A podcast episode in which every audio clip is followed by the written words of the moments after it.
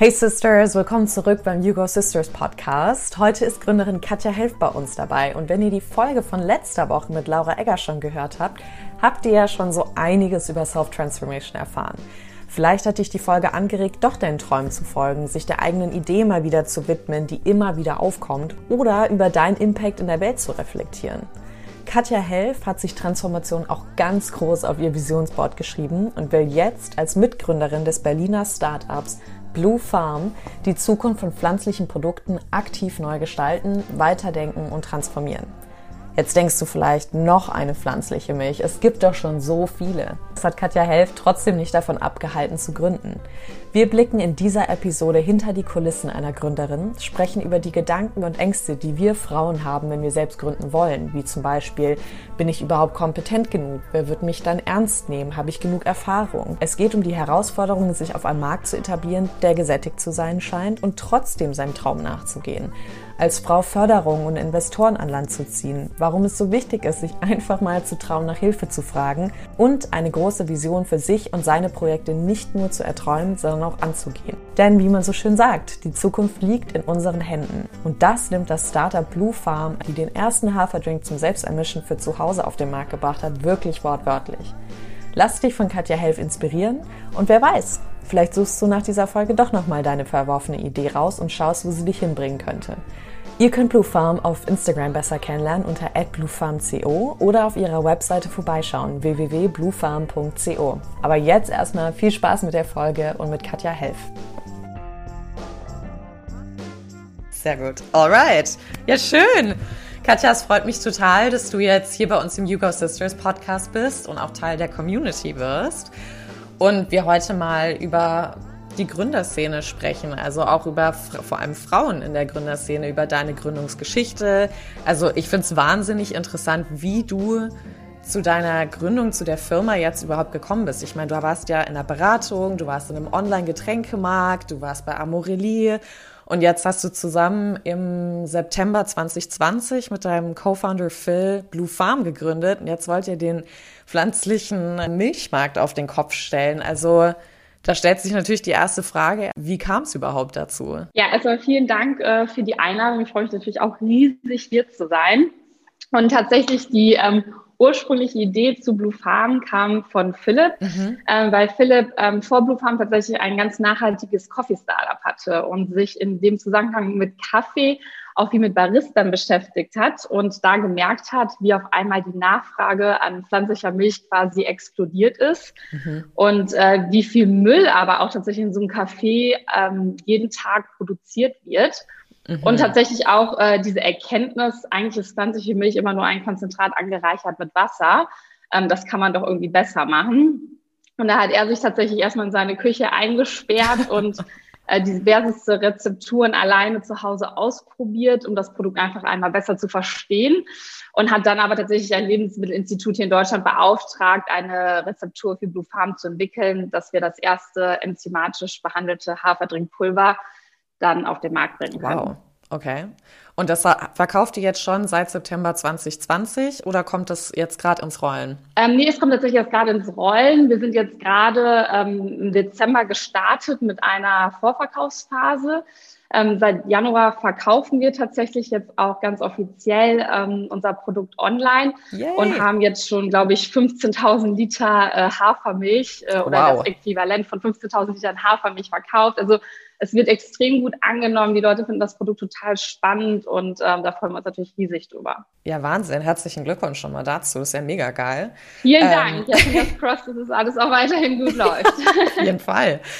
Ja, und jetzt hast du ja schon ein bisschen so von, von Philipp erzählt, aber wie, wie kam es denn, sodass auch einfach die Zuhörer dich ein bisschen kennenlernen, wie kam es denn dazu, dass du dann gesagt hast, hey, ich will gründen. Ich meine, du hast ja so viele unterschiedliche, wie wir schon gerade gesagt haben, Bereiche angeschaut oder mal reingeschnuppert und dann zu sagen, hey, ich will jetzt in die Nachhaltigkeit auch mehr rein und will jetzt auch selber gründen. Also wie, wie ist das für dich irgendwie, wie kam das und wie hat sich das vor allem für dich auch angefühlt? Ähm, ich glaube grundsätzlich, dass ich schon immer ein Typ war, der sehr gerne eigenverantwortlich und äh, eigenständig gearbeitet hat. Mhm. Ähm, das hat sich dann so am Anfang meiner beruflichen äh, Laufbahn so ausgeprägt, dass ich immer sehr Gas gegeben habe, immer schnell mich freischwimmen wollte, schnell eigene Verantwortungsbereiche haben wollte und einfach unheimlich Freude daran hatte, ähm, ein Unternehmen zu unterstützen und an einer Vision zu arbeiten. Das war auch damals für mich der Grund, warum ich von der Beratung in ein Startup gewechselt bin, weil ich da das Gefühl hatte, dass ich diese Dinge einfach nochmal ähm, viel mehr vereinen kann. Mhm. Ähm, habe dann so im Laufe der Jahre festgestellt, dass ich das Thema Unternehmertum einfach für mich ähm, als äußerst spannend erachtet habe. Habe da auch, glaube ich, das Glück gehabt, dass ich beispielsweise bei Amorelie sehr eng mit den beiden Gründern auch immer zusammenarbeiten durfte und dann auch natürlich viel auch gesehen habe, was Unternehmertum eigentlich so im Alltag bedeutet. Ja. Und ähm, habe aber immer gesagt, wenn ich was gründe, dann möchte ich was auch mit Impact machen. Ich wollte nie gründen, nur um zu gründen. Ja. Und als dann Philipp mit der Idee von Blue Farm auf mich zukam, hat einfach Blue Farm in jederlei Hinsicht irgendwie alle Boxen getickt. Einmal für mich persönlich aus Konsumentenperspektive. Ich trinke auch pflanzliche Milch seit über acht Jahren wow, ähm, ja. und hatte halt immer diese Momente zu Hause, wenn da mal wieder keine Milch da war und ich mir dachte, wie smart ist es bitte, wenn du einfach ein Pulver hast mhm. und dir einfach deine pflanzliche Milch zu Hause frisch anrührst, wann immer du sie brauchst. Ja. Also das hat erstmal so für mich so aus Kundenperspektive total Klick gemacht. Und dann aber auch ähm, diesen Impact halt zu haben, ne? dass du halt schon am Morgen, wenn du aufstehst, wirklich was Gutes für dich und auch für die Umwelt tun kannst, indem du massiv viel äh, Verpackungsmüll und Transportemissionen einsparst, ja. indem du diese zehn Sekunden am Morgen investierst und deinen Haferdrink einfach selbst anmischst. Ich finde es wahnsinnig interessant, dass ihr auch in diesen Bereich reingeht, weil es gibt ja so viele also ich habe es gestern wieder im Supermarkt gesehen, weil ich trinke auch meistens irgendwie Hafermilch oder Kokosmilch oder was auch immer. Aber wie viele verschiedene Produkte es erstmal gibt, aber auch Firmen. Und war das jetzt für euch irgendwie schwierig oder für dich auch nochmal mit einem Risiko irgendwie verbunden, in diesen Bereich reinzugehen? Weil es ist ja so ein Boom auch gerade, ne? Also wir achten mhm. alle gerade viel mehr auf unsere Gesundheit, auf unseren Konsum würde ich jetzt mal behaupten. Ich weiß jetzt nicht, wie es bei Corona sich entwickelt hat. Da hat wahrscheinlich jeder angefangen, wieder mehr zu bestellen. Aber, aber ja. so, wie, also war das für euch irgendwie dann gleich so, nee, ist uns egal, wir wollen es einfach ändern? Oder ich meine, da ist ein kleines Risiko mit dabei. Äh, total, definitiv. Also pflanzliche Milch ist natürlich ein Markt, der sich total die letzten Jahre entwickelt hat. Und das ist natürlich super dankbar, ne? weil mhm. erstmal so überhaupt dieser Shift von Kuhmilch zu pflanzlicher Milch ja gemacht werden muss. Wir sagen auch immer, wenn uns Leute danach fragen, warum wir denn glauben, warum pflanzliche Milch denn als Flüssigkeit verkauft wird, ähm, ist es, glaube ich, so ein bisschen die Evolution. Kuhmilch gab es immer im Tetrapack und der mhm. Shift für den Konsumenten wäre zu groß gewesen, wenn die pflanzliche Milch schon in Pulverform im Supermarkt gestanden hätte. Das heißt, ja. also die musste jetzt auch erstmal schön im Tetrapack verpackt von den Konsumenten gestellt werden, dass er da auch vielleicht gewillt war zu sagen, okay, ich probiere das jetzt mal anstatt der Kuhmilch äh, für mich zu Hause aus. Ähm, was man sagen muss, ähm, das Thema ähm, pflanzliche Milch ist einfach ein Riesenmarkt weltweit. Ähm, also 75 Prozent der Weltbevölkerung ist laktoseintolerant. Wow. Ähm, das heißt, da kann man einfach auch echt viel erreichen, wenn man ein Produkt macht, was wirklich einen Impact hat und was wirklich extrem nachhaltig ist.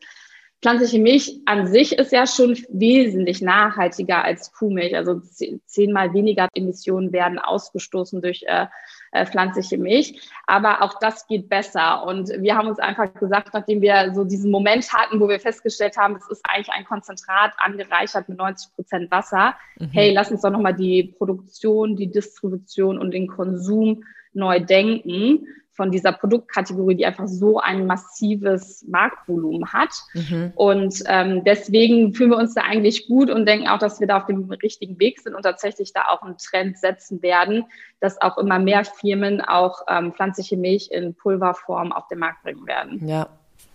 Ich liebe deine Energie, du bist so richtig so on it. I love it. Ja, sehr ja. gut. freut mich zu hören. Nee, und also zu dem Trend, äh, was glaube ich auch spannend ist, ähm, generell äh, es ist in, gesund zu sein.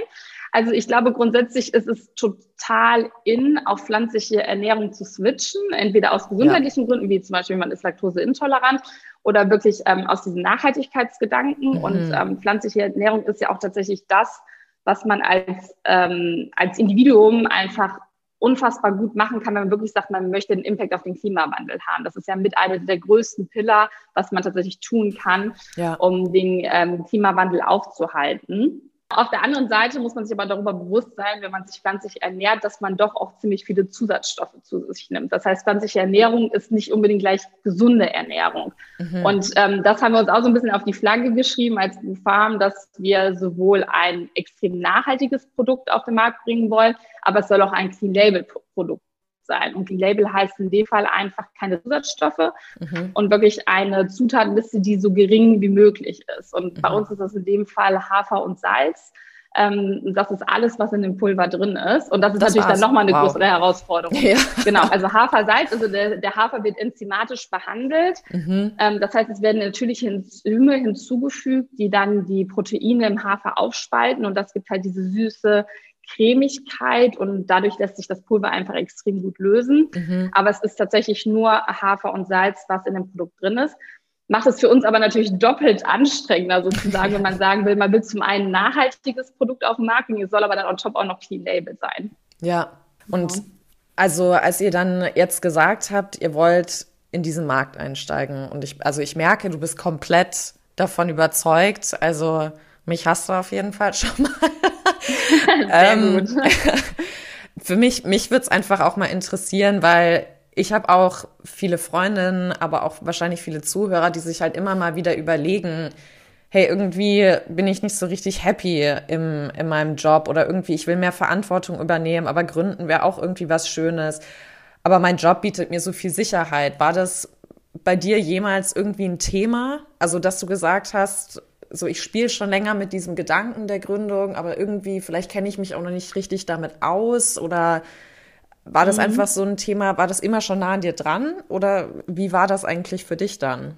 Ähm, ja, also tatsächlich, ich glaube, Unsicherheit ist natürlich etwas, was bei so einer Gründung immer mitschwingt. Und ich muss auch sagen, meinen Job, den ich zuvor hatte, ich war zuvor als COO äh, bei Collex, ähm, einer ziemlich großen Getränkeplattform von Coca-Cola, ähm, tätig. Mhm das ist natürlich was, äh, wo man dann auch Abstriche machen muss. Ne? Und ich glaube, da muss man für sich auch als Mensch definieren, ähm, was ist mir wichtig. Und ich merke halt total bei mir, dass mich meine Arbeit einfach extrem intrinsisch motiviert, weil das, was ich tue, das liebe ich einfach. Mhm. Und dass dann auch vielleicht ein großes Gehalt super schön ist, aber nicht alles ist für mich. Und mhm. natürlich versuchen wir ja auch Blue Farm erfolgreich zu machen, dass man sich perspektivisch auch mal ähm, in, der, in der nahen Zukunft ähm, ein Gehalt leisten kann. Mhm. Ähm, ich glaube, wenn es ums Thema Gründung geht und bei Frauen, ähm, habe ich das auch sogar bei mir selbst festgestellt, dass, ähm, glaube ich, Frauen dazu geneigt sind, oft erst einen Schritt zu wagen, wenn sie sich kompetent genug dazu fühlen. Und äh, man sagt das ja auch immer so ein bisschen, Männer werden nach Potenzial bezahlt, Frauen nach Kompetenz. Ja. Ähm, ist super schade, aber ähm, ich will das jetzt auch überhaupt nicht stereotypen. Vielleicht ja. äh, ist das auch eigentlich gar nicht so in Realität. Nur persönlich bei mir habe ich es halt auch festgestellt, dass ich, glaube ich, vor äh, drei, vier Jahren gesagt hätte, hu, schon eine eigene Gründung, weiß ich denn dafür eigentlich schon genug?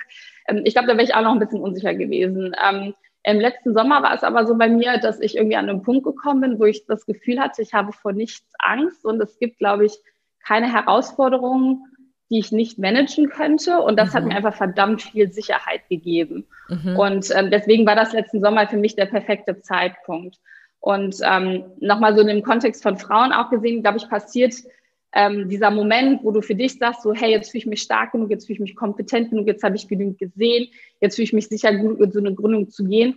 Oft vielleicht auch, wenn man schon eine gewisse Anzahl an Berufsjahren hatte. Mhm. Und ähm, beispielsweise auch in meinem Fall, ich bin jetzt 32 und da ist natürlich auch bei Frauen immer dieses Thema, hm, mal perspektivische Familienplanung, mhm. wie würde ich das denn alles unter einen Hut bekommen? Voll. Und da kann ich jetzt nur ähm, aus meiner eigenen Erfahrung sagen, man hat einfach mit einer gewissen Anzahl an Berufsjahren wesentlich mehr Erfahrung gesammelt. Das heißt, die Art und Weise, wie du deinen Arbeitsalltag managst, ist, ein ganz, ist eine ganz andere, als wie du es vielleicht mit 25 gemacht hättest. Und du mhm. hast so eine Weitsicht auf die Dinge, dass du viel mehr Zusammenhänge verstehst und dementsprechend viel schneller auch agieren kannst. Mhm. Du hast Personalverantwortung gehabt, du kannst auf eine ganz andere Art und Weise Leute managen. Und ich glaube einfach, man darf sich da nicht mit jemandem vergleichen, der vielleicht, sag ich mal, so ein bisschen grün hinter den Ohren aus der Uni herauskommt, sagt, ich gründe jetzt mal hier in Berlin ein fancy Startup, ja. ähm, aber vielleicht erst zwei, drei Praktika gemacht hat, ja. sondern man hat da einfach echt auch schon ein bisschen was dann mitgenommen auf dem Kasten und da kann man dann auch, ähm, glaube ich, ruhigen Gewissens sagen, man geht in so eine Gründung Und ich glaube, da, aber das gilt sowohl für Männer als auch für Frauen, ähm, ist es einfach ganz wichtig, dass man sich darüber bewusst ist, was man eigentlich kann und wo man mhm. Hilfe braucht. Und ja. dann dementsprechend auch zu schauen, ähm, ich finde eh im Teamgründen viel, viel cooler. Man kann einfach alles zusammentragen man ist nicht irgendwie die Einzige, die dann vor so einem riesen Problemberg steht, sondern man kann immer alles zusammen besprechen, diskutieren und sich gegenseitig motivieren. Ja. Ähm, dass man sich da einfach wirklich einen Partner sucht, der komplementär ist und mhm. genau da einen auffängt, wo man vielleicht selbst sagt, ist nicht einfach meine hundertprozentige Stärke. Ja, und da hast du ja dann auch einen Co-Founder, einen perfekten gefunden, oder? Also, weil du hattest mir ja schon gesagt, du und der Philipp, ihr habt Ihr seid euch sehr ähnlich in vielen Dingen, aber so du übernimmst im Prinzip das ganze Operative, er ist so der Kreative bei euch so ein bisschen. Wie ist es denn dann auch für dich? Weil ich glaube, ich finde ich finde das eigentlich ganz schön. Ich finde ja, ich bin ja ein ganz großer Fan davon, dass Männer und Frauen voneinander lernen. Und dass es nicht dieses mhm. ist, ähm, wir Frauen fällt, also ich merke es bei mir selber auch immer wieder im Beruf, dass ich anfange, mich irgendwie in Anführungszeichen männlicher zu verhalten. Ne? Also stärker, mhm. nicht so mhm. emotional, ähm, versuche faktischer an manche Dinge ranzugehen.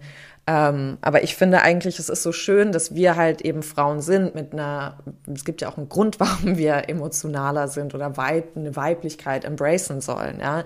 Ähm, wie, wie läuft es denn bei euch Zweien dann ab? Also wie habt, lernt ihr voneinander oder warum würdest du es auch empfehlen, immer mal wieder einen anderen Blickpunkt reinzubringen und das Team einfach dadurch auch diverser aufzustellen. Mhm. Also ich glaube, grundsätzlich bin ich auch davon total überzeugt, dass ähm, wir als Frauen nicht unterschätzen dürfen, was wir auch an anderen Stärken mit in so eine, ein Unternehmen reinbringen. Und da ist bestimmt Emotionalität ein ganz äh, und Empathie, glaube ich, mhm. ein ganz, ganz großer äh, Bestandteil. Absolut. Ich muss jetzt sagen, in dem Fall von mir und äh, Philipp kann ich das gar nicht so differenzieren unbedingt. Ähm, und würde jetzt auch gar nicht für mich sagen, dass jetzt insbesondere auch die Gründung als diverses Team Vorteile mit sich bringt. Also ich mhm. glaube, da bin ich auch felsenfest davon überzeugt, dass es wieder darum geht, zu sagen, man muss einfach einen Partner finden, der komplementär ist. Mhm. Und man sollte sich definitiv, und das kann ich wirklich jedem ans Herz legen, der eine Gründung plant, die Zeit nehmen, wirklich sich zusammenzusetzen, zu verstehen, was sind die Stärken, was sind die Schwächen, die wir individuell haben, mhm. die aber auch mein Gegenüber hat. Ist das etwas, womit ich zurechtkomme? Oder ist das etwas vielleicht, wo ich sage, das sind vielleicht auch für mich Werte, die so nicht irgendwie in Frage kommen, auch für so eine Partnerschaft? Und dann auch zusammen zu definieren, was ähm, eine gemeinsame Vision ist. Und äh, was äh, Philipp und ich einfach sehr schnell festgestellt haben, ist zum einen, dass wir vom Skillset her sehr komplementär sind, mhm. aber dass unser Wertesystem einfach auch extrem ähnlich ist, wie wir uns das vorstellen, wie wir ein Unternehmen aufbauen wollen, wie die Vision ähm, von Blue Farm sein sollen. Dass wir nachhaltig ein Unternehmen aufbauen wollen, dass wir nicht eine riesen Bubble aufblasen wollen, wie man das auch im Vegan-Food-Bereich mhm. sehr stark aus irgendwelchen VC-Cases aus den ja. USA kennt. Ja. Ähm, ne, das sind alles so, so Dinge, aber das ist natürlich wichtig. Ne? Wenn jetzt Voll. Phil gesagt hätte, du, ich will jetzt hier das nächste Vegan Act machen und lass jetzt mal irgendwie 200 Millionen raisen und dann mal gucken, was passiert und noch kein Produkt an den Markt bringen, hätte ich vielleicht gesagt, du, entspricht nicht so ganz meiner Mentalität. Ich habe da schon ganz gern so ein bisschen was Handfestes und äh, will da auch relativ schnell an den Markt rangehen. Mhm. Und ähm, das sind einfach so Dinge, glaube ich, ähm, da kann man auch gar nicht sagen, hat da jetzt ein Mann komplett andere Eigenschaften als eine Frau. Ich finde es aber einfach unheimlich wichtig, dass man in einem Unternehmen Diversität lebt und ähm, wir sind tatsächlich jetzt gerade acht Leute bei Blue Farm und sieben davon sind Frauen. Ja, ähm, das heißt, Phil meinte jetzt auch schon zu mir, der nächste Hire muss definitiv muss ein Mann, Mann werden. sein. Ja, andere Aber ähm, da, total. Aber da bin ich halt auch so, dass ich sage, ich, ich stelle halt nach Kompetenz ein und ja. wenn ich jetzt das Gefühl habe, dass die weibliche Kandidatin einfach besser ist als der männliche, dann würde ich halt auch zum weiblichen tendieren. Obwohl ich auch glaube, dass wir definitiv jetzt auch mal mehr Männer wieder einstellen müssen, um da so ein bisschen die Ratio mhm. auch ähm, äh, wieder glatt zu ziehen. Ja. Ähm, genau. Also jetzt hast du ja schon gesagt, so ja, das Wertesystem ist ein ganz, ganz großes Thema. Und darüber habt ihr euch am Anfang dann auch viel unterhalten, bevor es überhaupt wahrscheinlich mit der Gründung oder wo ihr beide dann gesagt habt, hey, wir lassen uns das zusammen machen. Wie lief denn die Gründung ab? Also was, was gab es denn so für dich für Herausforderungen dabei? Ich meine, es geht ja auch gerade bei einem Start-up, geht es ja auch immer viel mit um, um Finanzierung, ne? Also um erstmal wieder frühzeitig an Kapital zu kommen. Und Fundraising zu betreiben. Ich meine, ich habe jetzt mal eine Studie ähm, mir mal durchgelesen und es war total interessant, dass von der Gründerszene war diese Studie, dass Frauen oder weibliche Start-up-Gründer ähm, sich gar nicht wirklich trauen, so ein Wagniskapital mhm. anzunehmen und dass Männer da viel, viel, also selbstverständlicher oder vielleicht auch selbstbewusster voranschreiten und wir immer noch sowieso weniger Frauen haben, die gründen als Männer. Und wenn es vor allem um dann so Venture Capital Finanzierung geht, ist es meistens auch erstmal bei den Männern. Und natürlich heißt es dann wieder, auch in dieser Studie war es dann auch wieder, dass es oft auch dran fehlt, an diesen MINT-Fähigkeiten, also Mathematik, Informatik, Naturwissenschaften, mhm. Technik bei Frauen, weil Frauen anscheinend laut dieser Studie sich viel mehr daran auch orientieren, der Gesellschaft etwas Gutes zu tun, der Umwelt etwas Gutes mhm. zu tun. Mhm. Es geht gar nicht so darum, wie du jetzt schon gerade gesagt hast, so wir wollen jetzt ein Riesenunternehmen, zack, zack, boom und hier direkt alles einnehmen, sondern du hast auch gesagt, nee, meine Werte sind auch so, ich will was Gutes tun, ich will nachhaltig, ich will was mit dem Planeten machen. Ähm, wie was waren denn die Herausforderungen bei euch, also gerade auch auf Finanzierungsebene? Ähm, was ja grundsätzlich, glaube ich, so ganz schön ist, ist das, was du gerade gesagt hast, ne, dass da Frauen vielleicht so ein bisschen dann auch sehr, sag ich mal, gesellschaftsorientiert sind, eher nachhaltig orientiert sind, eher da, sag ich mal, erstmal diese Vision so im Kopf haben, mhm. ist ja eigentlich schön zu sehen, weil das, glaube ich, einfach Themen sind, die jetzt extrem stark kommen. Absolut. Das heißt, glaube ich, dass das einfach Themen sind, in denen sich vielleicht dann doch auch noch mal mehr Frauen wohlfühlen, als ja. wenn man jetzt äh, noch vor fünf Jahren das klassische Tech-SaaS-Unternehmen irgendwie aufgezogen ja. hat. Ne? Ja.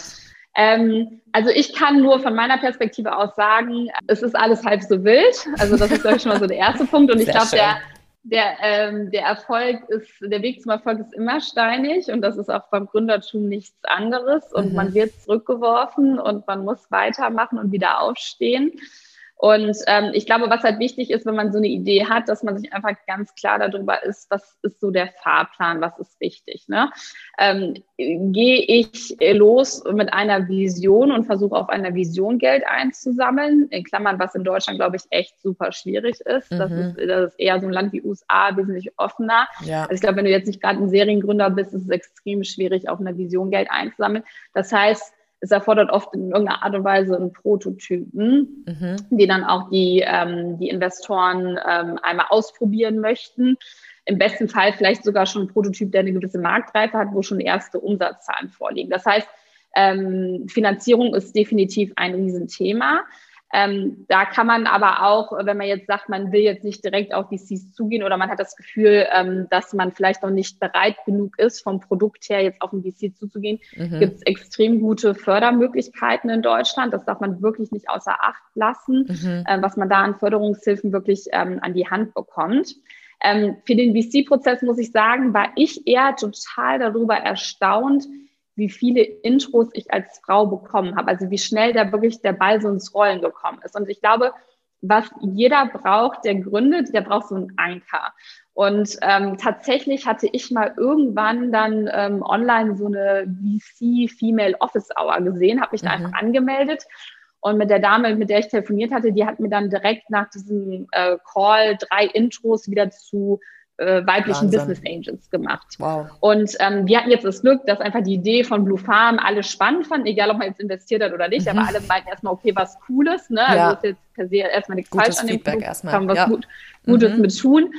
Und so ähm, habe ich dann halt wahnsinnig schnell auch viele Intros bekommen, sodass auch am Ende ähm, den Cap Table, so nennt man das ja, die Investoren, die wir jetzt bei Blue Farm haben, mhm. ähm, wirklich, ähm, würde ich sagen, zu 50, 50 Prozent sowohl von mir als auch von Phil kam, obwohl ich im Vergleich zu Phil, Phil hat davor schon drei Startups gegründet, eigentlich oh. gar keine Kontakte in die VC-Szene hatte. Mhm. Und ähm, also da muss man, glaube ich, auch so ein bisschen zuversichtlich sein, einfach wirklich überlegen, wen kenne ich, der vielleicht mal was gegründet hat ähm, oder wenn man da wirklich keinen in seinem Umkreis ähm, kennt, dann wirklich einfach Leute anschreiben und nachfragen. Ne? Und ich glaube, wenn man da wirklich mal zehn Leute anschreibt und jetzt nicht vielleicht die Leute anschreibt, die jetzt einem in der Startup-Szene in Deutschland vielleicht direkt in den Kopf kommen, weil die wahrscheinlich ihre Inbox bis zum mhm. Himmel voll haben, ja. dann ähm, äh, glaube ich, ist da jeder offen, wirklich zu helfen. Also wenn mir jetzt jemand eine nette Nachricht schreiben würde, dann äh, wäre ich da durchaus gewillt, natürlich zu unterstützen. Ja. Und ähm, da habe ich wirklich persönlich echt super Erfahrungen gemacht. Also, dass da wirklich ganz viel Support herrscht und insbesondere das fast schon gemein ist, wenn man als Frau gründet, dass das Interesse dann teilweise sogar höher ist. Wirklich? Wieso, wieso ja. würdest du das sagen? Ähm, einfach, das habe ich halt gesehen, wie viele Intros ich wieder zu Leuten bekommen habe, weil es auch einfach ganz viele Fans mittlerweile gibt, die auch sagen, sie spezialisieren sich wirklich auf äh, Female Founders okay. oder auf äh, diverse Teams. Also mhm. im Vergleich gibt es natürlich wesentlich mehr Funds, die jetzt nicht eine gewisse Regel haben, ob sie ja. jetzt nur in Female Only investieren oder wie auch immer. Ja. Aber die paar, die es da gibt, ähm, die ähm, reden dann auch primär wirklich nur mit Startups, wo zumindest mindestens eine Frau drin ist oder auch eine Frau mit einem gewissen äh, Amount an Anteilen. Mhm. Ähm, und äh, also von daher glaube ich, wenn man sich die raussucht, und das kann man wirklich tatsächlich einfach ganz easy über Google machen und auf die zugeht, ähm, war meine Erfahrung bisher, dass sie da wirklich sehr, sehr supportive waren. Aber ist natürlich auch immer Glück, ne? Vielleicht hatte ich dann auch in dem Moment total Glück. Aber wirklich, also Gründen heißt auch keine Angst danach haben, nach Hilfe zu fragen. Ne? Das mhm. ist halt ganz, ganz wichtig. Also man ist nicht allwissend, deswegen, wie gesagt, Gründung im Team von meiner Seite aus ähm, einfach Hilfreich. ein sehr guter Tipp. Ja. Aber auch einfach ähm, die Leute ansprechen. Ne? Und wenn man auch jemanden kennt, der vielleicht im gleichen Bereich was gemacht hat, einfach mal fragen, hey, hast du mal Zeit, darf ich dich mal auf einen Kaffee einladen? Hast du mal Zeit auf ein Lunch oder ein kurzes Telefonat? Und da sind die Leute eigentlich ähm, auch sehr offen, weil ich glaube, jeder auch von einem gewissen Netzwerk profitiert. Absolut. Und ähm, wenn die Leute die Idee spannend finden, dann natürlich auch umso mehr. Nee, voll schön, dass du es gerade nochmal gesagt hast. Genau das wollte ich dich jetzt nämlich nochmal fragen. Also es ist eigentlich einfach Hilfe, nach Hilfe fragen, ne? Proaktiv wirklich irgendwo rangehen. Ja. Ähm, so ja Cold Calls machen oder wie auch immer, ne? Also einfach mal gucken, wo es ankommt und ohne Probieren funktioniert nicht. Ich glaube, das ist auch eine Riesenhürde, die man ganz oft hat. Also ich kenne das auch selber von mir, wenn ich irgendwie in Schauspielbereichen bin, bin ich immer so, ja, aber warum würden die mir denn jetzt zuhören? Ich habe doch überhaupt keinen Namen. Aber man muss es ja einfach mal probieren, weil mehr als Nein sagen können sie ja nicht. Und wer weiß, vielleicht leiten die dich dann weiter, wie bei dir jetzt auch. Ne? Also die hatte ich ja dann auch direkt Total. weitergeleitet, neue Netzwerke aufgemacht.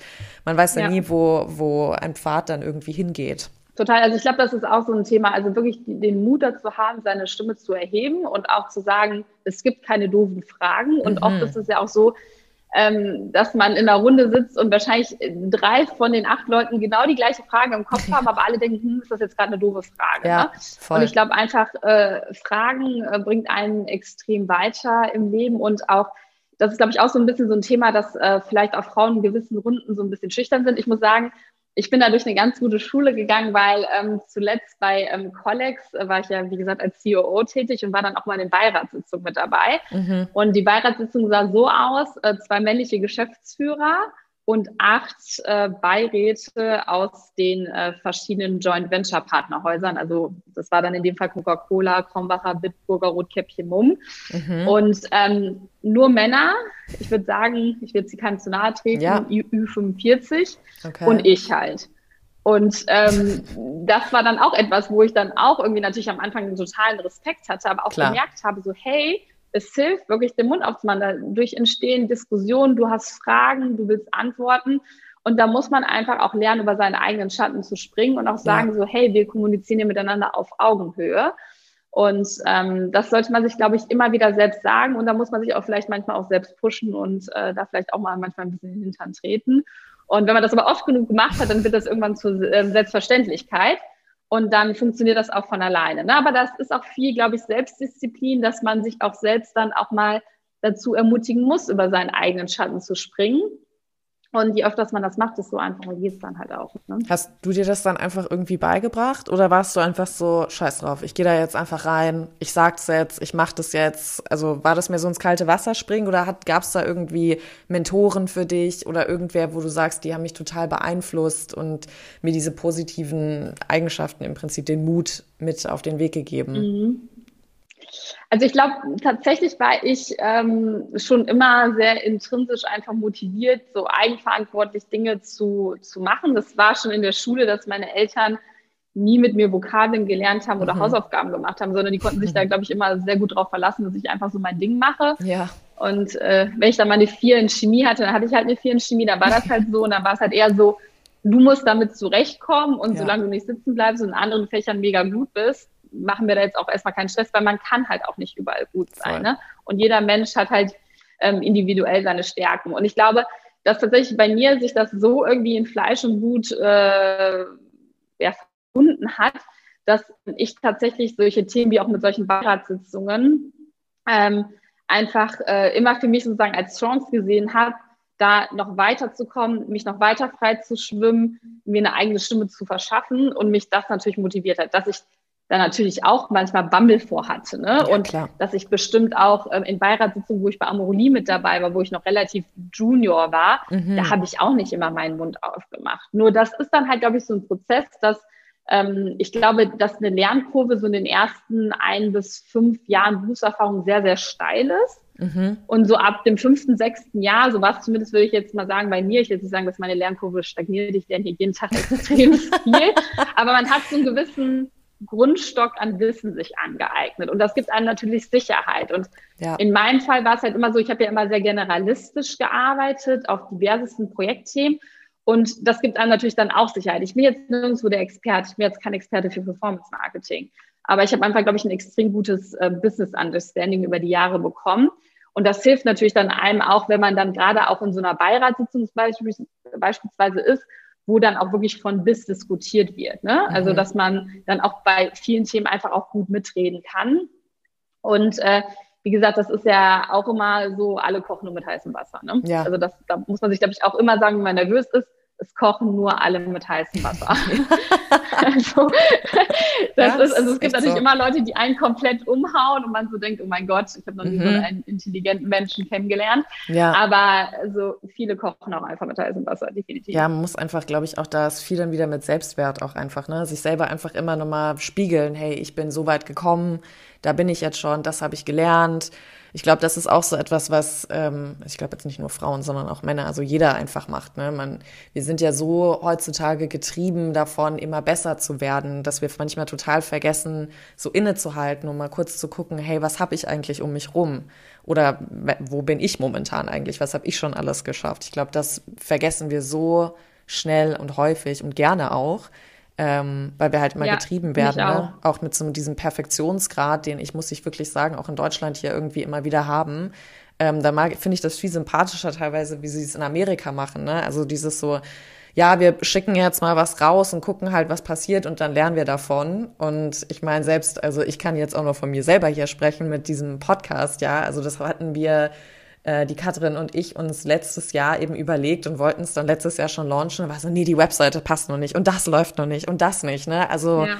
da denkt man irgendwie immer wieder so, nee, also es wartet ja keiner drauf. So wir wissen, dass wir das machen wollen, aber es gibt ja niemand anderen, der jetzt so sagt, ja, also Nathalie, ich warte jetzt drauf, dass das kommt. Wo ist es? es muss perfekt sein. Also ich glaube, diese Nee, perfekt, total. Also ne? gebe ich dir 100% recht. Ich habe ja auch dir erzählt, dass das jetzt ja auch mein erster Podcast mit ja. dir ist. Und natürlich ist man auch vor sowas dann nervös. Aber auch da, hey, du musst jetzt mal ins kalte Wasser springen. Weil äh, im besten Fall wollen ja vielleicht noch ein paar andere Leute mal mit uns als Blue Farm Team sprechen. Und ja, dann äh, muss man da auch irgendwie durch. Und ähm, also von daher ähm, sich da wirklich äh, wagen, Dinge zu tun und auszuprobieren. Und mein Gott, dann ist es halt mal nicht gut gelaufen. Ne? Mhm. Da geht halt die Welt auch nicht von unter. Ne? Ja. Ähm, und ich glaube, das ist genau das, was du sagst, wenn man selbst für sich auch mal so ein bisschen reflektiert, hey, was habe ich denn eigentlich bisher geschafft? Was kann ich denn eigentlich? Dann muss man auch nicht im Erdboden versinken, wenn dann vielleicht mal Sachen nicht zu 100 Prozent laufen. Und ähm, was ich ganz interessant fand, gerade mit deinem Podcast, was du meintest, weil das ist natürlich für uns auch in der Gründung extrem wichtig, dieses Happy Medium zu schaffen zwischen hey, wie perfekt muss man eigentlich sein mhm. und wann geht man einfach eigentlich mal in den Markt und testet was. Und ja. vielleicht auch nochmal so ein Tipp, finde ich so aus Gründerperspektive, ähm, was, glaube ich, auch ein Erfolgsgeheimnis ist, ist, dass man einfach sich ganz klar macht, was sind die Dinge, wo wir 110 Prozent brauchen und was sind die Dinge, wo 80 Prozent okay sind mhm. und einfach Schnelligkeit irgendwie wichtig ist. Ne? Mhm. Und wir haben hier auch bei uns intern Themen, wo wir genau wissen, dann nehmen wir uns wirklich die Zeit für und gucken uns das mal ganz genau an und was sind Dinge, wo wir sagen, okay, testen, auf dem Markt, verstehen, Kundenfeedback einsammeln und weitermachen. Mhm. Ähm, dass man sich da einfach nicht verzettelt, ne? weil ähm, am Ende fällt es wahrscheinlich dem Kunden gar nicht auf, wie was du auch eben meintest mit dieser mhm. perfekten Website, ja. Was ist denn eine perfekte Website? Am Ende ist es doch irgendwie alles sehr individuell und das ist auch mittlerweile das, was ich eigentlich auch bei uns, so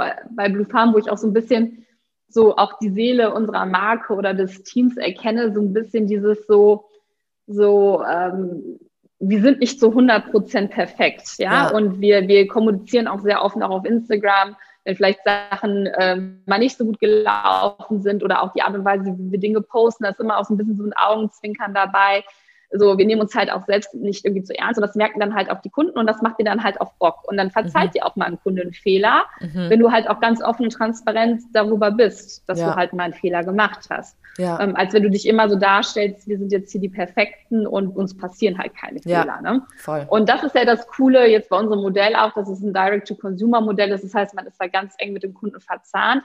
Und dann kann man sich auch so eine Community aufbauen, ne, die dann auch einmal den einen oder anderen Fehler verzeiht, aber auch mit einem feiert, wenn Dinge halt super gut funktionieren. Und ähm, das macht halt echt total Spaß zu sehen, dass wir da, sage ich mal, Gleichgesinnte auch im Markt gefunden haben. Richtig gut, richtig gut. Nee, voll, merkt man auch total.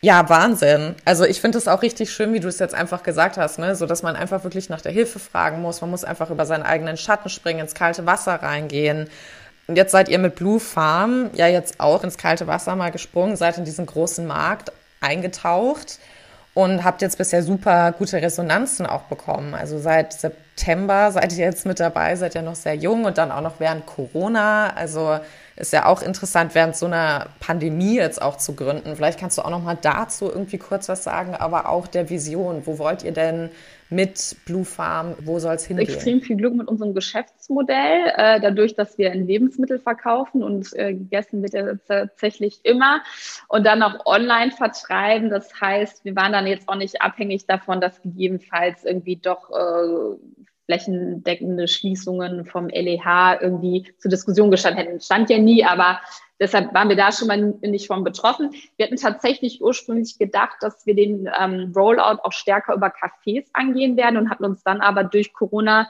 bewusst dazu entschieden, uns erstmal ganz stark auf das Direct-to-Consumer-Modell ähm, zu fokussieren. Ähm, was, glaube ich, jetzt auch im Nachhinein eine gute Entscheidung war, weil Fokus ist einfach extrem mhm. wichtig. Ähm, was jetzt aber so unmittelbar ins Haus steht, ist tatsächlich, dass wir unfassbar viele ja. Anfragen von Kunden bekommen, ähm, ob wir nicht doch uns auch offline verfügbar machen können. Und für uns ist natürlich super spannend unverpackt Läden, weil natürlich unser Produkt dafür prädestiniert ist, einfach auch in einem Unverpacktladen mhm. ähm, verkauft zu werden. Das heißt, da sind wir jetzt natürlich dran. Äh, dann parallel ähm, sind wir jetzt daran, eine Barista-Edition zu machen, sodass wir wirklich auch dann ähm, jetzt im Frühjahr auf Cafés zu gehen können, dass auch Leute dort auch offline mal Blue Farm probieren können, bevor sie es dann auch cool. ähm, vielleicht im im Online-Shop bestellen. Und, ähm, Aber dann auch wieder auf Pulverbasis? Auf Pulverbasis, genau. Das wird dann frisch im Kaffee ähm, zusammengemischt. Und dann hat auch im Prinzip das Kaffee den Vorteil, dass es sagen kann, es bietet komplett frische Hafermilch ohne irgendwelche Zusätze und Zuckerzusatz an. Plus cool. können auch sagen, hey, wir sparen hier auch massiv viel Verpackungsmüll. Also das ist insbesondere mhm. für Gastronomen spannend, die echt sagen, hey, mir ist das auch schon wichtig, was ich hier eigentlich verkaufe. Und ich habe auch ein Klientel, äh, was mich auch danach fragt, hey, was hast du eigentlich für eine Hafermilch im Sortiment? Ne? Ähm, mhm. Ähm, genau. Und dann ist natürlich auch Internationalisierung ein Thema, ähm, weil wir jetzt auch gerade schon Anfragen auch aus dem Ausland bekommen äh, wann im Blue Farm Wahnsinn, da verfügbar cool. sein wird. Und das ist natürlich bei so einem Direct-to-Consumer-Model auch recht dankbar, ähm, dass man, sag ich mal, ähm, das Shop-Fundament haben wir. Wir haben sogar auch schon alles ähm, auf Englisch verfügbar.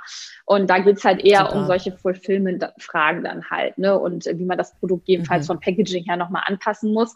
Aber da kann man auch sehr schön auch erste Test-Cases dann halt auch im Ausland jetzt ähm, für dieses Jahr dann halt mal fahren. Und also das heißt, mhm. langweilig wird es bestimmt nicht werden. nee. nee, schwingt gut aus. Das ist mega. Wollt ihr denn bei den bei den pflanzlichen Milchprodukten, also bei der Hafermilch erstmal bleiben oder seht ihr da auch irgendwie Potenzial, weiß ich nicht, in ein Kochbuch irgendwann umzuwandeln, wo man das auch mit benutzen kann oder ganz andere Produkte auch nochmal zu, herzustellen? Total. Also, ähm, was wir schon sagen, unsere DNA ist auf jeden Fall dieses Powder-based Plant Milk. Also, dass wir sagen, das ist so mhm das so unser, unser Core und da wird es auch bestimmt neben Hafer auch noch andere Geschmacksrichtungen geben und dann kann man natürlich darauf basierend weiter auch denken. Beispielsweise launchen wir jetzt im März auch einen äh, Specialty Coffee, ähm, ein Blue mhm. Farm Oat Milk Roast, der halt perfekt geschmacklich Geil. zum Hafermilch passt. Das ist jetzt aber nicht Hammer. ein Hero-Produkt für uns wie unsere Oat Base, sondern das ist halt etwas, was der Kunde on top dann im Shop noch dazu beziehen kann. Ähm, aber wirklich unser Kern ist, dass wir sagen so, hey, wir wollen da einfach den pflanzlichen Milchmarkt neu denken oder generell mhm. pflanzliche Ernährung, ne? weil da gibt es halt ganz, ganz viele mhm. Stellschrauben, wo man einfach auch noch ansetzen kann. Ja, sehr, sehr cool. Und auch, und vielleicht auch nochmal wichtig, also ich glaube auch, wenn man sagt, man will was mit Impact machen, dann muss man auch fairerweise sagen, dann darf man auch nicht nur an Deutschland denken, dann muss man halt auch global denken. Ne? Weil je mehr Leute wir erreichen, desto mehr Verpackungsmüll wird gespart, desto mehr Emissionen, Absolut. Ähm, desto weniger Zusatzstoffe werden konsumiert und ähm, da muss man auch einfach groß denken ähm, und dann einfach ähm, Schritt für Schritt daran arbeiten, dass es auch funktionieren kann. Ja, Hammer. Richtig, richtig cool. Tolle Vision auf jeden Fall. Ja, Katja, richtig geiles Gespräch. Es hat mich richtig, richtig gefreut, mit dir jetzt hier in Austausch zu gehen und auch mehr über dich und auch Blue Farm zu lernen und auch deine ganze Gründergeschichte. Ähm, unsere Zuhörer, die kriegen immer alle unsere Zuhörer, fangen wir nochmal an. unsere, unsere Gäste kriegen immer den, die gleiche Frage am Ende eines Podcasts und die würde ich dir jetzt auch gerne stellen. Und zwar richtet sich diese Frage an die Zuhörer. Ähm, und zwar gibt es etwas Spezielles, was du anderen Frauen gerne auf den Weg geben möchtest? Ob das jetzt ein Geheimrezept ist, dem nachzugehen, was man schon immer machen wollte oder vielleicht spezifisch auch zur Gründung. Mhm. Hast du da irgendwie so einen kleinen Shoutout im Prinzip?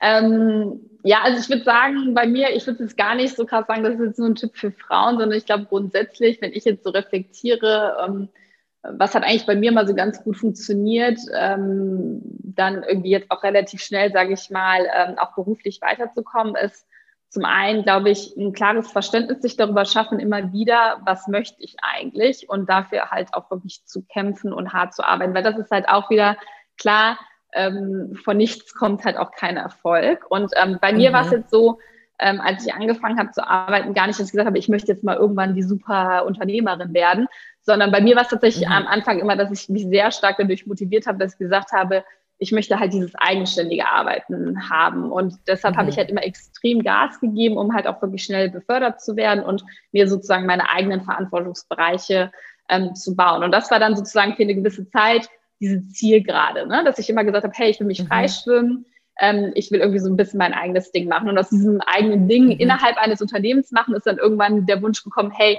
jetzt möchte ich aber auch mein eigenes Unternehmen machen, ja.